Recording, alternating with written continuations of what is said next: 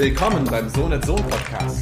Hier treffen sich Persönlichkeiten aus Wirtschaft, Politik und Zeitgeschichte mit dem Journalisten Gunnar Sohn. Jeden Mittwoch gibt es eine neue Folge. Man hört, sieht und streamt sich.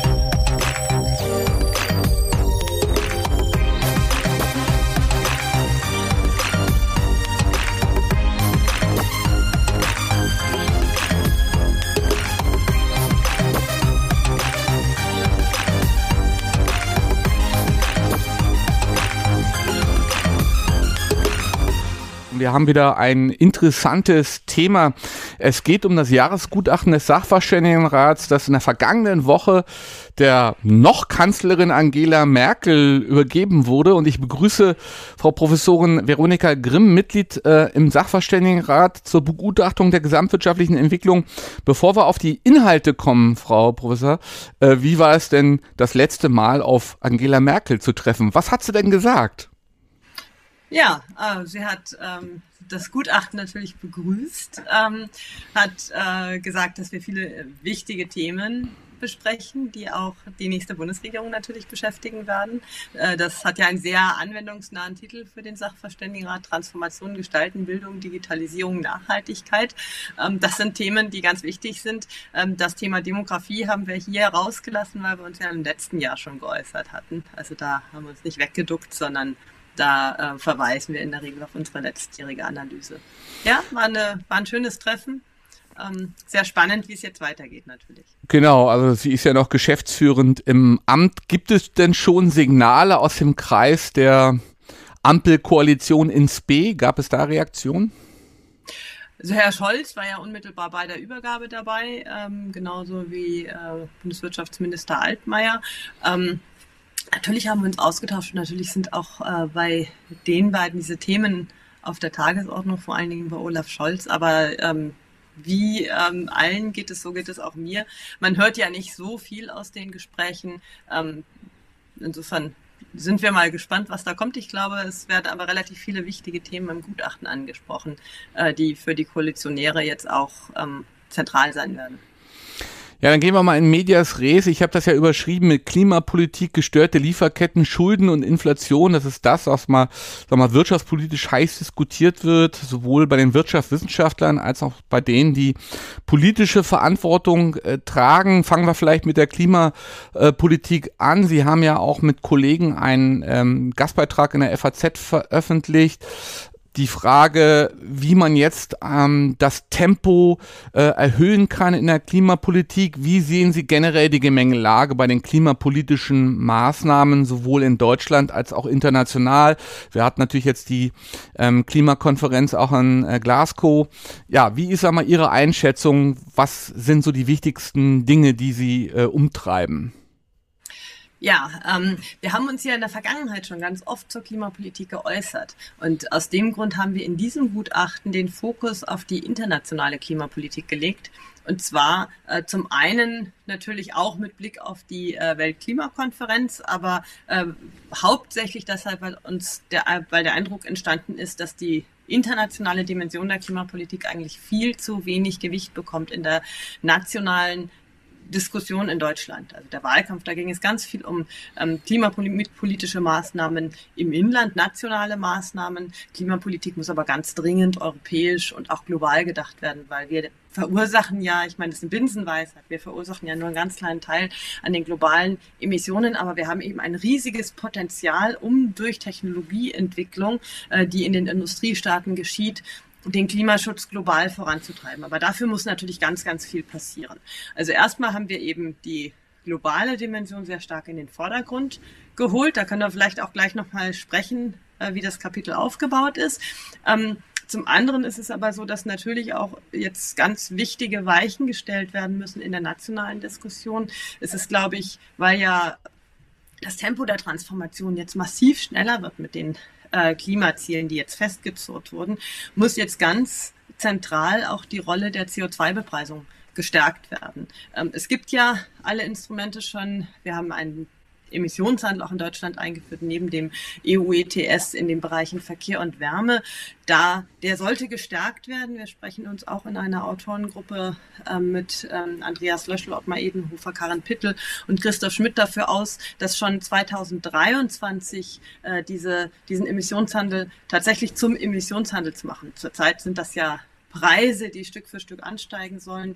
Unser Vorschlag wäre sozusagen, die Transformation in einen Emissionshandel vorzuziehen, eben auch die Mengenziele dann ähm, mit diesem zweiten Emissionshandel in Deutschland auch ähm, zu implementieren und das Ganze aber in einem Preiskorridor zu machen, sodass der Preis eben nicht zu sprunghaft zu hoch geht. Aber wenn der an den oberen Rand des Korridors schlagen würde, dann wüsste man eben auch, man muss noch mehr tun. Der Preis alleine reicht nicht. Das wäre eben eine Maßnahme, für die wir uns eingesetzt haben. Zum Zweiten ist es aber so, dass man natürlich die soziale Dimension, die Verteilungsdimension ganz genau beachten muss. Ähm, und deshalb schlagen wir auch schon länger in verschiedensten Gutachten vor, die EEG-Umlage als Bestandteil des Strompreises abzuschaffen. Es ist ja ein signifikanter Teil des Strompreises mittlerweile und auch die Stromsteuer auf den auf das europäisch mögliche Minimum abzusenken. Das würde eine Entlastung beim Strompreis bringen, im Gegenzug zur Belastung durch die CO2-Bepreisung, die eben auch vor allen Dingen kleinen äh, Haushalte im unteren Einkommensbereich sogar netto entlasten dürfte. Zunächst, ähm, das ist gut, weil es die Akzeptanz für effektiven Klimaschutz stärkt, aber es würde auch die Unternehmen entlasten und ähm, dadurch, dass die Strompreise geringer wären, wäre der Anreiz zur Sektorenkopplung, also zur Nutzung von zunehmend erneuerbaren Strom in allen Sektoren, wäre stärker. Ähm, und durch die höheren CO2-Preise wäre sozusagen der Anreiz, das auf klimafreundliche, also klimafreundliche Geschäftsmodelle voranzutreiben, stärker. Und das ist eben eine ganz wichtige Reform, die jetzt auch stattfinden sollte, um den Klimaschutz voranzutreiben. Ähm, darüber hinaus gibt es viele Maßnahmen, Investitionen, werden häufig diskutiert, da kommen wir bestimmt auch gleich noch drauf. Ich glaube, der wichtigste äh, Teil komplementär zu der Bepreisung, zu den marktorientierten Instrumenten ist eben einerseits das Beachten von Verteilungsdimensionen, ähm, aber das habe ich ja gerade schon so ein bisschen skizziert. Und der zweite ganz wichtige Teil ist Infrastrukturausbau. Also ohne dass die Infrastrukturen ähm, auch wirklich entstehen und verlässlich äh, entstehen, da, ohne das werden wir auch keine Investitionen beobachten, weil ähm, die Akteure wollen ja wissen, dass die Energieträger, die sie dann brauchen, um ihre Geschäftsmodelle umzusetzen, dass die auch vor Ort sein werden. Und da ist noch, also da, da sind gehen, reichen die Planungen zu weit in die Zukunft. Zum Beispiel die Wasserstoff-Backbone-Infrastruktur für Bayern ist erst 2035 geplant. Was sollen die Unternehmen denn machen, die äh, in Bayern in der Chemieindustrie zum Beispiel klimaneutralen Wasserstoff benötigen.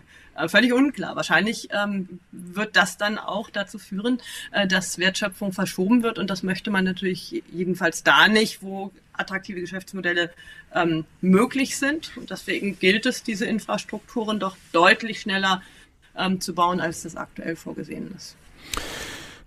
Ein wichtiger Punkt, den, den Sie ja schon angeführt haben, ist, dass es eine, eine reine CO2-Bepreisung alleine ja nicht, nicht bringt. Also man braucht ähm, eine, eine Zweiteilung. Auf der einen Seite sicherlich ähm, die entsprechende Anpassung beim CO2-Preis, aber auch eine Mengensteuerung. Das hat ja äh, Gabriel Felbermeier auch nochmal klar gesagt. Eine, eine reine Steuerlösung wird nicht ausreichen. Also wie tastet man sich da heran? Ich kann mich noch an Diskussionen um die erste ökologische Steuerreform äh, erinnern, wo es dann eben auch um Klimaschutz und die Rettung der Rente ging. Ähm, irgendwie erreicht hat man beides nicht.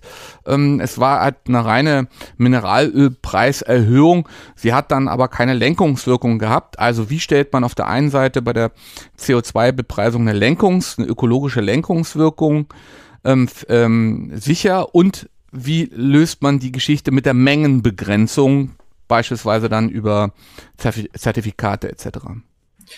Ja, also in Europa haben wir ja jetzt einen Zertifikatehandel eingeführt und darauf sollte man jetzt auch aufsetzen. Ähm, beim Zertifikatehandel ist ja eben das Schöne, dass wir das mit der Menge hinkriegen. Wir haben Emissionsreduktionsziele und die Emissionsreduktionsziele kann man eben über einen Emissionshandel äh, sehr schön implementieren, weil man einfach die Mengenbeschränkungen entsprechend zurückfahren kann, wie äh, die Emissionsreduktionsziele das vorgeben. Nun hatte ich ja schon gesagt, wahrscheinlich, äh, wenn man das macht, ähm, und einfach den Preis frei ähm, sich bilden lässt, dann kann es auch mal passieren, dass wenn die Möglichkeiten der Akteure sich anzupassen, also zu investieren, um klimaneutral zu wirtschaften, ähm, eher langfristiger Natur sind, dass dann der Preis kurzfristig natürlich wahnsinnig hoch wird. Und ähm, das bedeutet, dass wir unter Umständen ähm, gut daran tun, äh, zunächst mal mit so Preiskorridoren zu arbeiten, um eben zu verhindern, dass der Preis entweder aus verschiedenen Gründen zu niedrig wird, ist ja auch nicht wünschenswert, oder dass er eben ähm, zu hoch in die Höhe schießt, ohne dass jemand Vorsorge treffen kann und diese äh, Emissionen tatsächlich vermeiden kann. Weil vieles passiert ja, indem ich mir ein neues Fahrzeug anschaffe, eine Heizungsanlage austausche, ähm, eine Produktionsanlage in der Industrie auf äh, elektrifiziere und all das mache ich ja nicht von heute auf morgen. Und äh, deswegen ist ganz wichtig, ähm, ähm, da eben auch zu gucken, dass äh, man in, äh, auf, äh, auf Zeitachsen agiert, so dass reagiert werden kann, weil der Preis ist ja, also gerade die CO2-Bepreisung ist ja eine äh, Bepreisung, der äh, man möchte ja, dass die Akteure da ausweichen. Genau das ist ja die Intention. Ähm, insofern äh, glaube ich, dass ähm, eine Emissionshandel gut geeignet ist. Man kann über diese Preiskorridore arbeiten, um eben diese Preissprünge äh, auf die kurze Frist, ohne dass jemand reagieren kann, äh, zu verhindern. Ähm, und das ist schon äh, ein sehr wirkungsvolles Instrument. Was mir manchmal Sorge macht, ist, dass, ähm, also ich glaube das auch, dass die CO2-Bepreisung zwar im Mittelpunkt stehen sollte, aber es komplementäre Instrumente geben muss, ähm, zum Beispiel auch um äh, Akteure in die Lage zu versetzen, ähm, auszuweichen und zu investieren Tieren zum Beispiel. Ähm, aber das wird natürlich auch manchmal ins Feld geführt, um dann äh, schnell zu sagen, der CO2-Preis ist doch gar nicht so wichtig, wir müssen erstmal ganz viel anderes tun. Und das glaube ich nicht. Ich glaube, wir brauchen ganz, ganz dringend mit den höheren Ambitionsniveaus jetzt eine sehr ähm, schlagkräftige CO2-Bepreisung, weil ähm, zum einen haben wir diesen Anreiz für jeden Einzelnen, aber die CO2-Bepreisung hat auch eine ganz wichtige koordinierende Funktion, weil alle Akteure in der Wirtschaft nämlich wissen, dass es für die anderen auch unattraktiv ist, weiter auf fossile Energieträger zu setzen. Das heißt, ich habe auch viel besseres Gespür dafür, welche Akteure entlang meiner Wertschöpfungsketten als Unternehmen ähm, auf welchen Zeitachsen umstellen werden. Und das ist total wichtig, diese koordinierende Funktion, dass die ähm, Anbieter von ähm, möglichen Technologien wissen, die werden auch auf einer bestimmten Zeitachse nachgefragt. Also es wird die Nachfrage sich entwickeln, einfach weil eben äh, über die Preis, Bepreisung von CO2-Emissionen die Attraktivität von klimafreundlichen Technologien sich aus. Dass ähm, Akteure entlang von Wertschöpfungsketten wissen, andere entlang meiner Wertschöpfungsketten werden auch ähm, dekarbonisieren und äh, sich sozusagen bezüglich der Zeitachsen koordinieren können, weil vieles muss ja gleichzeitig passieren. Und diese koordinierende Wirkung, die ist, glaube ich, total wichtig auf dem Weg in die Klimaneutralität, weil auf Förderprogramme kann ich mich nie in dem gleichen Maße verlassen. Ja, kann der Staat all das fördern? Äh, stellen dann alle zur richtigen Zeit Anträge und im Wesentlichen mit den neuen Ambitionsniveaus ist es ja auch so, wenn ich jetzt die aktuellen Rahmenbedingungen beibehalte, die sind ja sehr unattraktiv äh, für erneuerbare, äh, für klimafreundliche Geschäftsmodelle. Ja, wenn ich die aktuellen Rahmenbedingungen so beibehalten würde, dann würde ja jedes Unternehmen einen Förderantrag stellen müssen, um seine Aktivitäten klimaneutral zu machen. Das ist ja gar nicht leistbar für den Staat. Und deswegen ist diese ähm, Anreizstruktur, die geschaffen wird durch die Bepreisung und die koordinierende Wirkung, die sind einfach unglaublich wichtig. Ganz wichtiger Punkt. Ähm, Ausweichaktivitäten wären dann aller im, allerdings immer noch möglich im internationalen Kontext, also dass ich dahin gehe, wo ich dann von dieser CO2-Bepreisung nicht betroffen wäre. Also diese Möglichkeit, deswegen der internationale äh, Punkt, der wichtig ist in der Ausrichtung, auch im Jahresgutachten, dass man das halt rein national dann nicht lösen würde. Genau, genau. Deswegen befassen wir uns auch mit den internationalen Fragen und wir machen das auf eine Art, die auch, äh, wir versuchen, ähm, dem Leser auch ein bisschen eine Idee zu geben, was ist denn die Ausgangsposition in der Weltgemeinschaft und zeigen, ähm, Risiken, die mit dem Klimawandel einhergehen und mit dem Klimaschutz auch einhergehen, auf. Und das sind physische Risiken. Also einige Länder sind einfach wirklich bedroht, weil die Lebensgrundlagen ähm, wegzubrechen drohen durch den Klimawandel. Ähm, das sind transformatorische Risiken. Andere Volkswirtschaften haben eben eine große Aufgabe vor sich, ihre gesamte Wertschöpfung neu aufzustellen. Dazu gehören eben auch die Industriestaaten, wo eben die gesamte Wertschöpfung äh, klimaneutral gestaltet werden muss. Das ist eine riesige Aufgabe, ist natürlich eine Herausforderung. Und dann gibt es auch Risiken, weil Länder abhängen von fossilen Energieträgern, weil sie zum Beispiel über die Vorkommen verfügen und ein großer Teil ihrer Wertschöpfung darauf basiert, diese fossilen Energieträger zu exportieren. Und es gibt auch Risiken für Länder, die eben sehr stark von der fossilen Energieerzeugung abhängig sind. Länder, die zum Beispiel ihre Energieversorgung sehr stark auf der Kohlekraft äh, basieren. Und ähm, das zeigen wir auf, dass da die Länder auch sehr unterschiedlich aufgestellt sind. Und dann gucken wir uns eben umgekehrt die Chancen an. Ähm, Chancen bestehen zum Beispiel, weil Länder ihre Energieversorgung diversifizieren können. Zum Beispiel in Deutschland sind wir aktuell sehr stark von fossilen Energieträgern abhängig, importieren 70 Prozent unseres Primärenergiebedarfs in Form fossiler Energieträger, Kohle, Gas, Öl und können nun mit Blick auf die ähm, Transformation hin zur Klimaneutralität unsere Energieversorgung ähm, diversifizieren, können. Eben Kooperationen eingehen mit Ländern, die über gute Potenziale für erneuerbare Energien verfügen. Und äh, erneuerbaren Wasserstoff zum Beispiel produzieren können und den können wir dann nach Deutschland importieren. Das sind langfristige Vorhaben, aber das ist eben eine Chance, äh, der wir gegenüberstehen. Eine andere Chance für unsere Gesellschaft wäre, ähm, dass wir eben diese Wertschöpfungsketten, die da entstehen, diese klimaneutralen Wertschöpfungsketten, zum Beispiel Importbeziehungen, Import von Wasserstoff und ähm, klimaneutralen Energieträgern, dass wir diese Wertschöpfungsketten ausrüsten können mit Anlagen. Unser Maschinenbau ist sehr exportorientiert und das sind natürlich attraktive Exportmärkte für unsere Industrie. Und das sind alles Gründe, warum wir eben auch äh, unsere Industrie sehr stark in diese Richtung ausrichten sollten. Und das schauen wir uns an im Gutachten. Es gibt einen langen Teil des Kapitels, wo wir eben diese Ausgangspositionen beleuchten. Und ich glaube, das ist auch ganz interessant zu sehen. Und das ist, glaube ich, für internationale Klimaverhandlungen auch total wichtig zu sehen, wer hat eigentlich welche Interessen und wer hat welche Befürchtungen. Ähm, das äh, macht dann natürlich auch die Reaktion äh, des ein oder anderen Staates ähm, plausibel. Und das zeigt auch, ah, wer sind dann unsere Konkurrenten im äh, aktuell schon stattfindenden Innovationswettbewerb mit Blick auf neue Technologien. Im Bereich Wasserstoff sind das zum Beispiel viele asiatische Länder, also Südkorea, Japan, China, die da ganz stark in diese Märkte reingehen.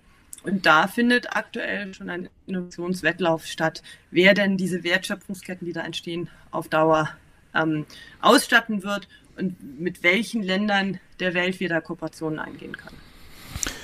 Ein wichtiger Punkt ist ja schon genannt worden im Punkto der CO2-Bepreisung, dass es halt keinen Wettbewerbsvorteil mehr sein darf, eben auf Klima schädliche Energieträger zu setzen, sondern dass man eigentlich belohnt wird, wenn man halt in, in Nachhaltigkeit investiert und Innovationen darauf ausrichtet, äh, in zukunftsträchtige Bereiche reingeht.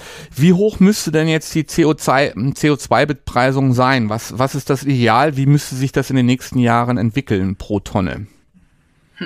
Ja, da sind wir natürlich wieder beim Emissionshandel der Emissionshandel e-, etabliert ja erstmal die Mengenziele. Das heißt, wir wissen das eigentlich gar nicht genau. Ne? Wir können Abschätzungen vornehmen, aber die, ähm, wie hoch die Preise werden, das hängt auch davon ab, wie gut die Akteure ausweichen können den CO2-Preisen. Ja, also je besser und deswegen müssen wir eben viele Aktivitäten äh, vorantreiben, die den ähm, Akteuren im Wirtschaftsleben möglichst gute Chancen geben, der CO2-Bepreisung auszuweichen.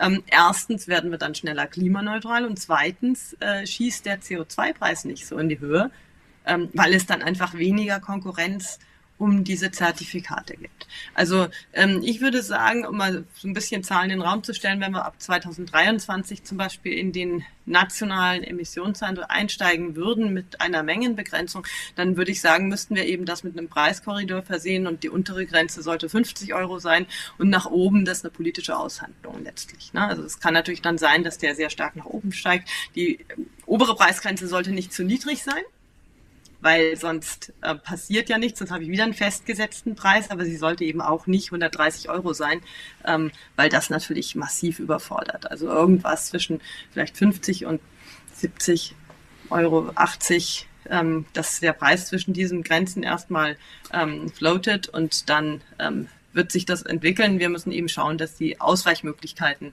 wirklich gegeben sind, äh, weil sonst kriegen wir auch ein Riesenproblem. Und wir sollten vielleicht auch die obere Preisgrenze daran festmachen, was können wir denn an Entlastung gewährleisten. Man könnte ja mal gucken, wenn wir EEG-Umlage abschaffen, Stromsteuer maximal reduzieren, ähm, wie hoch darf der CO2-Preis im Gegenzug werden, sodass dann die unteren und mittleren äh, Einkommensgruppen immer noch netto entlastet würden, wenn sie sich gar nicht verändern in ihrem Verhalten.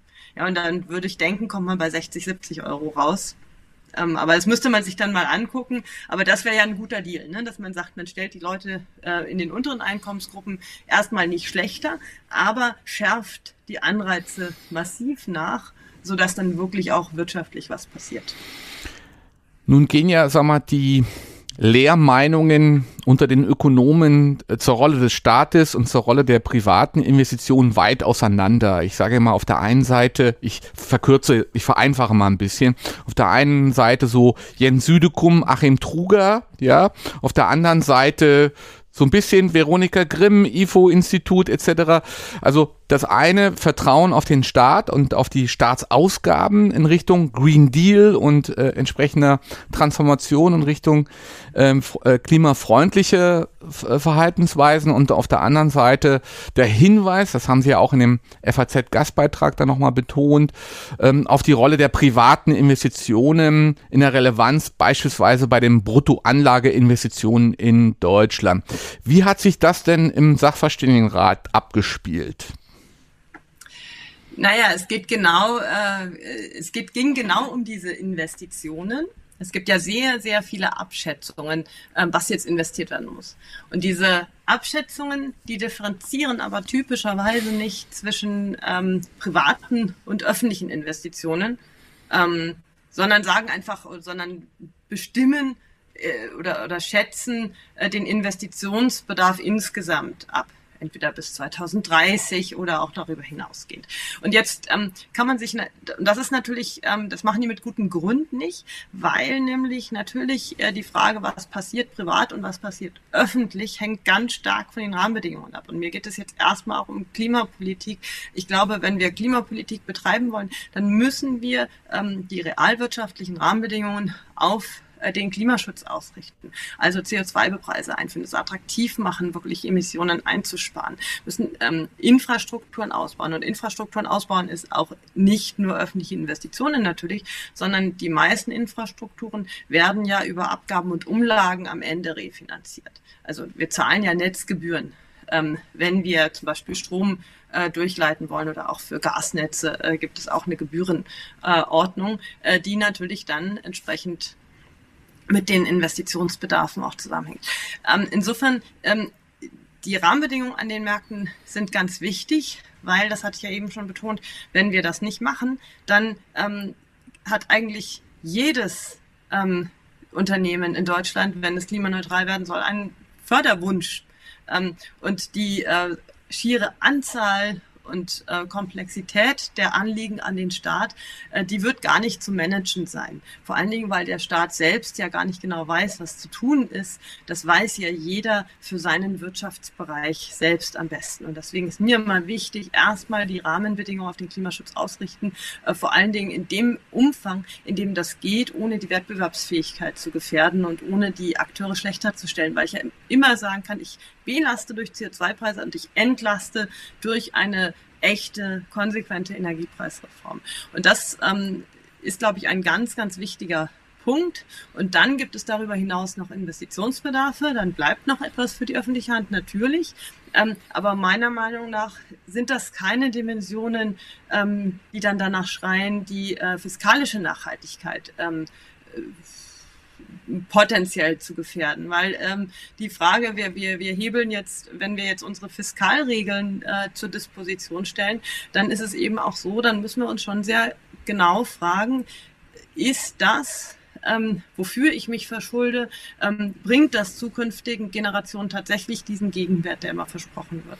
Und da bin ich sehr, sehr skeptisch, ob wir es schaffen, im politischen Prozess ähm, die Vorhaben äh, die dann mit, die dann schuldenfinanziert werden, so auszuhandeln, dass die vor dem Urteil der zukünftigen Generationen tatsächlich bestehen, weil es einfach sehr viel Potenzial gibt, ähm, dann auch die Regeln so auszunutzen, dass wir eben doch durch die Hintertür mehr gegenwartsbezogene Aufgaben realisieren, zum Beispiel die Rente äh, nicht reformieren, ja, und den Zuschuss ähm, des Staates zur ähm, Rentenversicherung immer weiter ansteigen lassen, weil wir können ja dann immer Investitionsbedarfe aus dem Haushalt in was auch immer, Investitionsgesellschaften oder was auch immer man sich dann überlegt, schieben ähm, und dadurch mehr Spielräume auch für gegenwartsbezogene Ausgaben schaffen. Und ich sehe nicht ganz, wie wir das managen wollen.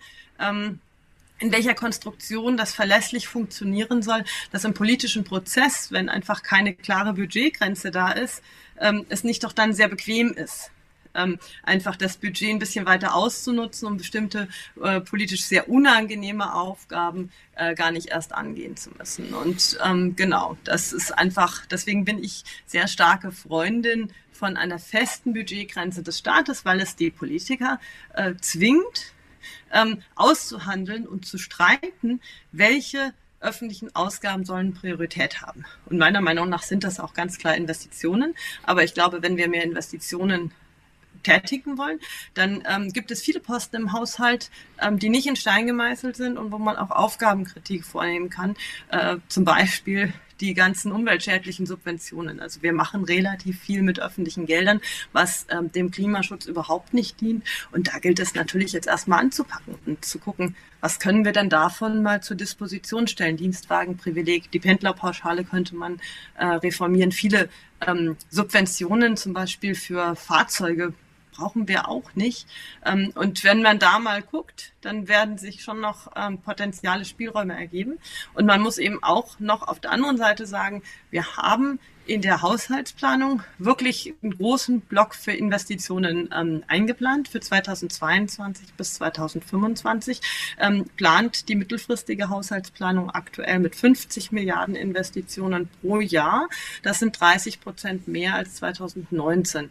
Und ähm, das ist ähm, also dieses Narrativ, dass ähm, das Geld hinten und vorne fehlt, das würde ich jetzt nicht teilen. Also ich glaube, man muss hart darum kämpfen, dass genug da ist. Aber ich glaube, das sollte man auch tun. Nun gibt es ja, sag mal, auch was die ordnungspolitische Kompetenz des Staates anbelangt, natürlich auch noch viele, viele andere Stellgrößen, die man bewegen könnte, von einer generellen Homeoffice-Pflicht oder das Recht auf Homeoffice, Verkehrswende äh, etc. Also da, da gibt es ja viele Stellschrauben, um auch das Verhalten der Menschen zu verändern und zu sagen, naja, also es geht nicht nur beim, bei der Mobilität um einen Wechsel auf, äh, weiß ich nicht, auf die Bahn oder auf den Bus, sondern oder das Fahrrad, sondern vielleicht generell Verzicht Verzicht auf Mobilität. Also insofern ist das immer so ein bisschen simplifizierend, dann nur auf die Staatsausgaben zu schauen. Ord Ordnungspolitik ist ja mehr. Klar, klar. Also ich meine, gerade im Bereich der Mobilität ist es sehr schön, ähm, sichtbar. Ne? Also ich meine, wir haben jetzt viel über Technologieentwicklung äh, und neue Infrastruktur gesprochen, aber es ist natürlich auch so, ÖPNV ist natürlich auch was, was mit Investitionen zu tun hat. Da müssen wir viel besser werden ähm, und auch schneller. Ich glaube, das ist das dickste Brett, das die nächste Regierung bohren muss, ähm, die Planungs-, Genehmigungs- und Umsetzungsverfahren zu beschleunigen. Also das ist etwas, was man vor 16 Jahren äh, bei Amtsantritt von Angela Merkel schon wusste. Ähm, das wurde sehr, sehr oft erwähnt in Regierungserklärungen, aber es ist eben auch sehr schwierig, da ähm, wirklich voranzukommen, Bürokratie abzubauen. Ähm, äh, das ist richtig. Wir brauchen da auch ähm, eine bessere Infrastruktur im ÖPNV, gerade in der Mobilität, ist es wahnsinnig herausfordernd, die Emissionen zu reduzieren. Die Emissionen sind eigentlich auch gleich geblieben seit Jahrzehnten ähm, und haben sich jetzt mit Corona, äh, sind die Emissionen im Verkehr ein bisschen gesunken, aber das ist natürlich ein Corona-Effekt und kein systematischer. Und da kämpfen wir eben mit der Herausforderung, dass der ähm, dass die, ähm, das Aufkommen an Verkehren einfach seit Jahren steigt und auch steigen wird. Und äh, gleichzeitig werden die Fahrzeuge effizienter und im, in der Summe nivelliert sich das aktuell einfach. Und da müssen wir weiterkommen. Da ist eben eins die Technologieentwicklung und Infrastrukturen für klimaneutrale Individualmobilität, aber das andere ist auch ÖPNV ausbauen und natürlich genau dieses Potenzial nutzen, ähm, einfach Wege auch zu vermeiden. Und teilweise ist es, man wird immer, man redet dann immer viel über Verzicht, auch gerade mit Blick auf die Mobilität, aber ich weiß gar nicht, ob das nur Verzicht ist. Ähm, manches ist doch auch wirklich besser, ja. Also wir haben ganz viele Diskussionen wie unsere jetzt im Internet gehabt in der Corona Pandemie, ähm, die wirklich viel äh, Mehrwert gebracht haben. Und ähm, das haben wir einfach davor nicht entdeckt. Und äh, davor sind wir dann äh, durch die Welt gefahren, nach äh, Berlin und haben uns dort getroffen und unterhalten. Und alle äh, Zuhörer sind auch dahin gefahren, haben wir viele Wege zurückgelegt. Und jetzt haben wir vieles im Internet eigentlich ähm, intensiver diskutiert, ohne dass sich irgendjemand ähm, in Bewegung setzen musste. Und das ist ja eigentlich auch ein Mehrwert. Also das nur als Verzicht zu beschreiben, finde ich auch immer ein bisschen kurz gegriffen. Das ist teilweise auch ein Gewinn an Lebensqualität und mehr mit dem Fahrrad zu fahren, ähm, äh, hilft ja auch der Gesundheit weiter, so am Rande. Ja, genau, ich hab, das Homeoffice nicht immer nur. ich habe das Auto auch abgeschafft und bin auch nur noch mit dem, mit dem Rad unterwegs.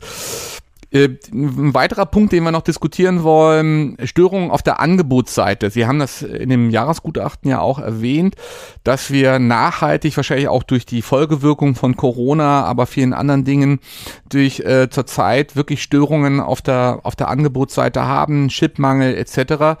Äh, allerdings auch andere Dinge wie äh, Mangel an Arbeitskräften, die sich jetzt schon, sag mal, auswirken auch auf die Produktion oder dass äh, vieles dann nicht realisiert werden kann. Der Chip Chipmangel, der auch kurzfristig nicht gelöst werden kann, weil solche Chipfabriken sehr, sehr viele Investitionen mm, benötigen. Ähm, wie sehen Sie die Gemengelage? Ist das, sag mal, viele spielen das zurzeit runter. Ich sehe, dass das, sag mal, in Kürze nicht zu beseitigen ist. Äh, mit was haben wir zu rechnen im nächsten Jahr? Ja, es ist schon eine absolut angespannte Lage. Ich glaube, ähm, das stellt viele vor massive Herausforderungen zurzeit und es hat natürlich vielfältige Gründe. Zum einen ist es natürlich so, dass wenn man so ein System, die internationalen Lieferketten sind ja extrem verwoben, wenn man so ein System einmal äh, durcheinander bringt, dauert es einfach, selbst wenn man jetzt ähm, am Ende das Gleiche wieder machen wollen würde, äh, dauert es einfach eine Weile, bis sich das wieder eingeschwungen hat.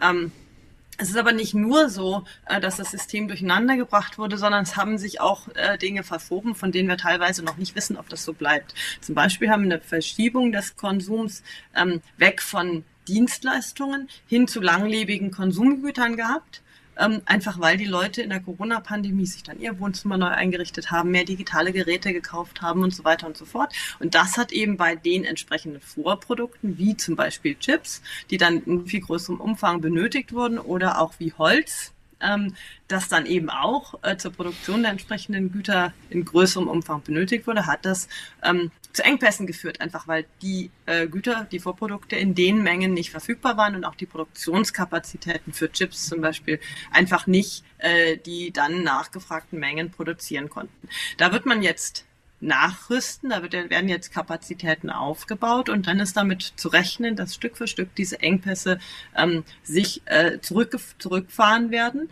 Ähm, aber das wird dauern, einfach weil dieses Aufbauen von Kapazitäten und das Wiedereinschwingen der entsprechenden Lieferketten einfach Zeit braucht. Also 22 werden wir irgendwann eine Entspannung beobachten, aber über den Winter werden wir da sicherlich noch ähm, extreme Knappheiten mitbekommen.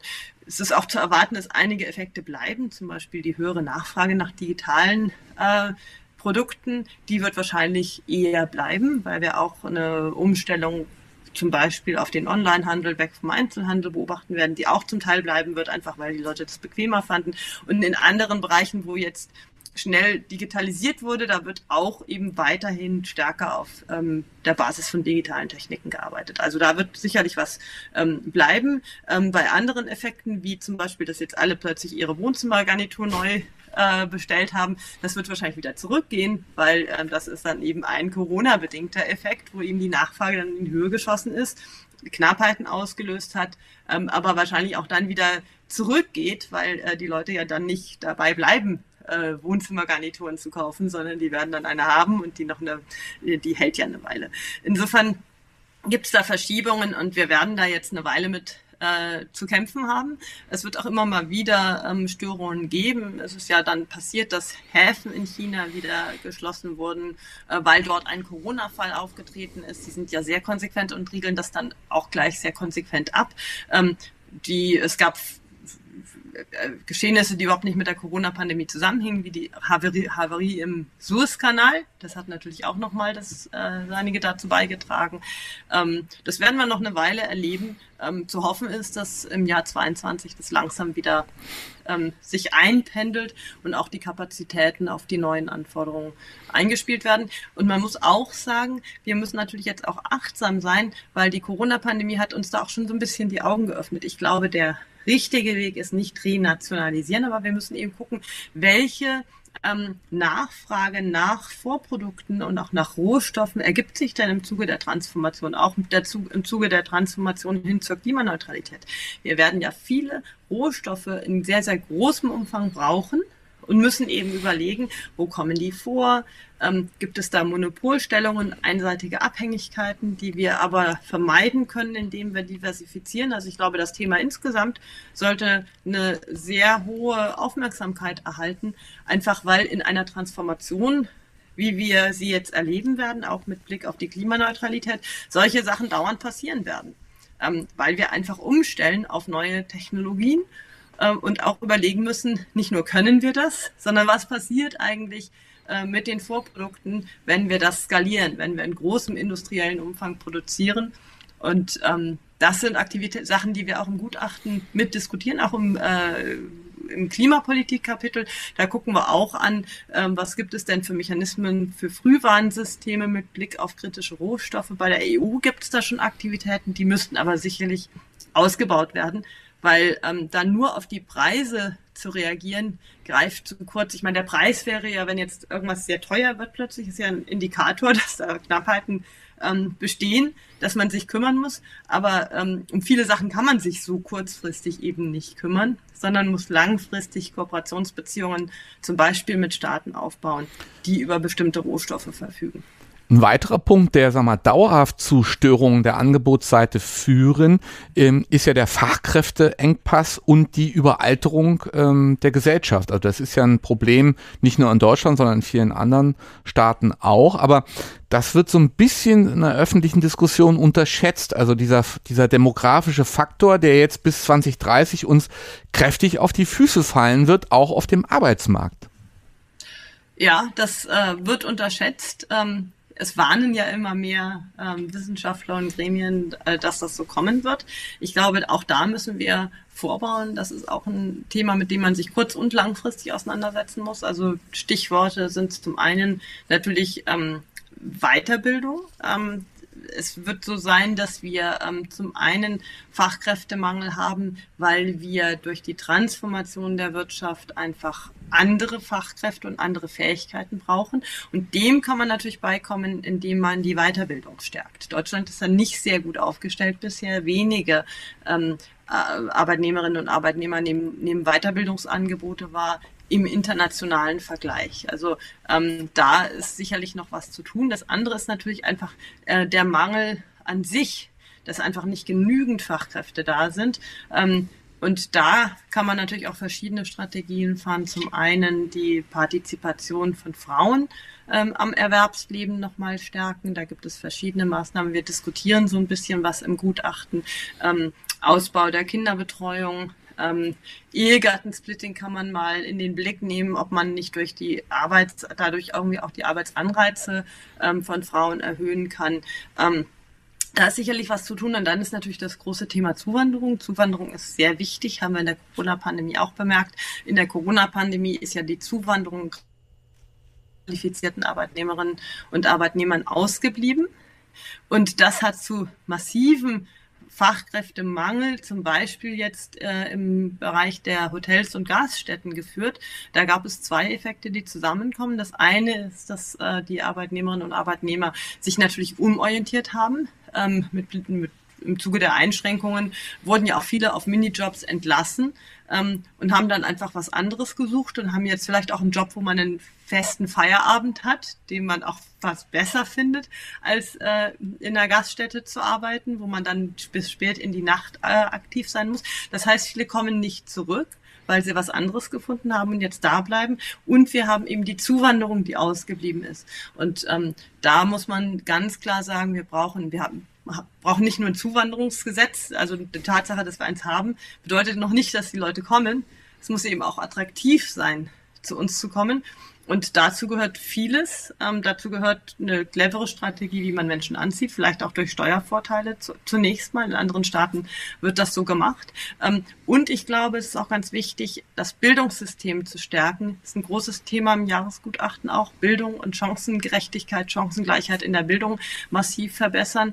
Ähm, und das ist nicht nur gut mit Blick auf die Ausbildung der Kinder und Jugendlichen, ähm, und auch auf die Chancengleichheit am Arbeitsmarkt für alle, sondern das ist auch gut mit Blick auf die Zuwanderung, weil wenn die Leute wissen, ähm, meine Kinder genießen hier auch eine super Bildung, dann ist das natürlich auch nochmal ein Anreiz zu kommen. Wenn man einfach das Gefühl hat, wenn wir als Familie kommen, dann geht es uns hier auch allen gut und dann haben wir hier auch Chancen, die sich uns eröffnen. Auch das ist ein Grund, wirklich sehr viel Wert darauf zu legen, die Chancengleichheit in der, im Bildungssystem zu stärken. Wir hatten uns ja 30 Minuten vorgenommen, ja. jetzt sind wir schon bei der Minute 40, aber das ist auch so super spannend, mit Ihnen darüber zu sprechen. Und eine Frage kam jetzt gerade noch über Facebook, die möchte ich jetzt noch stellen. Wir wollen ja auch interaktiv sein. Digitalisierung äh, ist mit Einschränkungen auch ein Schlüssel zur Überwindung ähm, des Demografieproblems. Sehe ich ähnlich. Also es gibt ja dieses Schreckgespenst von Osborne Fry, dass wir, sag mal, über künstliche Intelligenz und Robotik äh, super viele Arbeitsplätze verlieren. Aber vielleicht ist es gar kein Schreckgespenst, dass diese Lücke, die besteht durch, durch, durch die Überalterung, dass die Boomer wie ich dann irgendwann in Rente gehen, dass das dann doch irgendwie über Automatisierung und Robotik zumindest etwas abgefangen werden kann. Ja, es, ist garantiert so. Ne? Also ähm, es gibt äh, da auch wieder beide Seiten. Ne? Zum einen haben wir natürlich die Möglichkeit, ähm, Dinge abzufangen, indem wir digitalisieren, brauchen wir weniger Arbeitskräfte und sind sogar noch schneller mit verschiedenen ähm, Aktivitäten, vor allen Dingen auch natürlich in der öffentlichen Verwaltung. Da könnte man unglaublich viel tun. Das sollte jetzt auch sofort angepackt werden, weil ein Hemmschuh war ja immer, dass man gesagt hat, na ja, solange wir nicht alle Bürger erreichen können und da wurden dann die äh, älteren Mitbürgerinnen und Mitbürger auch mal angeführt, äh, können wir das ja nicht machen, unsere ähm, Behörden zu digitalisieren. Ja, also jetzt ähm, sind wir in die Lage versetzt, wahrscheinlich, dass doch jeder gemerkt hat, er muss im begrenzten Umfang mit digitalen Technologien umgehen können und dann kann man da auch digitalisieren. Glaube ich, steckt ein großes Potenzial drin. Ähm, muss man aber eben auch alle mitnehmen. Und in einer äh, alternden Gesellschaft ist das eben auch eine Herausforderung, diesen Veränderungswillen äh, tatsächlich auch zu generieren, zu sagen, das machen wir jetzt zusammen und wir ähm, setzen uns da einfach äh, nochmal dieser Herausforderung aus, ähm, auf neue Möglichkeiten der Interaktion umzusteigen. Und ähm, da braucht's recht viel. Ähm, äh, Handl da gibt's wahnsinnig viel Handlungsbedarf in Deutschland. Ähm, und das fängt dort an aber hört dann natürlich nicht auf, ähm, dass wir überall eine ausreichende Abdeckung brauchen. Es ist ja leider so, dass wir immer noch andauernd kein Netz haben in Deutschland. Und das führt natürlich dazu, dass man ganz vieles nicht machen kann. Und für ganz viele Aktivitäten natürlich eben nicht auf äh, digitale Wege vertrauen kann, ähm, wenn ich nicht sicherstellen kann, dass ich überall, äh, wo ich das ähm, brauche, dann auch Zugriff habe. Also da ist ein großer Handlungsbedarf, sind wir auch in beiden Gutachten, im jetzigen Jahresgutachten und auch im vorherigen Jahresgutachten haben wir uns da sehr intensiv mit auseinandergesetzt. Ähm, großes Thema für die neue Regierung. Ich bin sehr hoffnungsvoll, dass da neuer Elan reinkommt in dieser Dreierkonstellation. Ähm, und ich glaube, das ist auch wichtig für Deutschland, dass jetzt ähm, da so ein Neustart ähm, stattfindet, ohne dass ich jetzt die vergangene Regierung für alles Mögliche kritisieren will. Aber ich glaube, so dieser Wechsel, das ist schon irgendwie wichtig, dass man manchmal einfach mit frischem Wind und frischer Motivation anfängt, die Probleme anzugehen. Und hoffentlich merkt man, dass die alte Regierung das schon wusste. Ähm, es ist nämlich nicht so, dass diese Erkenntnis neu ist. Ähm, die Diagnose ist schon lange da, ne? also die Therapie, ähm, die braucht's jetzt. Und da wäre es gut, wenn neue Ideen ins Spiel kommen. Über Monopolgewinne und Verteilungs Verteilungsprobleme werden wir jetzt nicht hier diskutieren. Das ist noch ein Fass, das man noch extra noch aufmachen könnte. Das werden wir an anderer Stelle nochmal diskutieren. Das kam gerade nochmal über Facebook. Ja, Veronika Grimm, ähm, Mitglied im Sachverständigenrat der Bundesregierung, ähm, Professorin für Wirtschaftstheorie an der Universität Erlangen-Nürnberg. Vielen Dank äh, für die ausführliche Stellungnahme und natürlich auch für die Hinweise an die neue äh, Bundesregierung, an die Unterhändler äh, der Ampelkoalition Koalition jetzt fleißig das Jahresgutachten zu studieren. Transformation, Gestalten, Bildung, Digitalisierung und Nachhaltigkeit gibt's kostenlos auf der Seite des Sachverständigenrats komplett und in gekürzter Fassung und mit Schaubildern und alles, was das Herz begehrt, was man zur Analyse der äh, wirtschaftlichen Gemengelage benötigt. Vielen Dank für das Interview. Ja, ich danke Ihnen für die Gelegenheit. Einen schönen Tag noch. Jo, tschüss.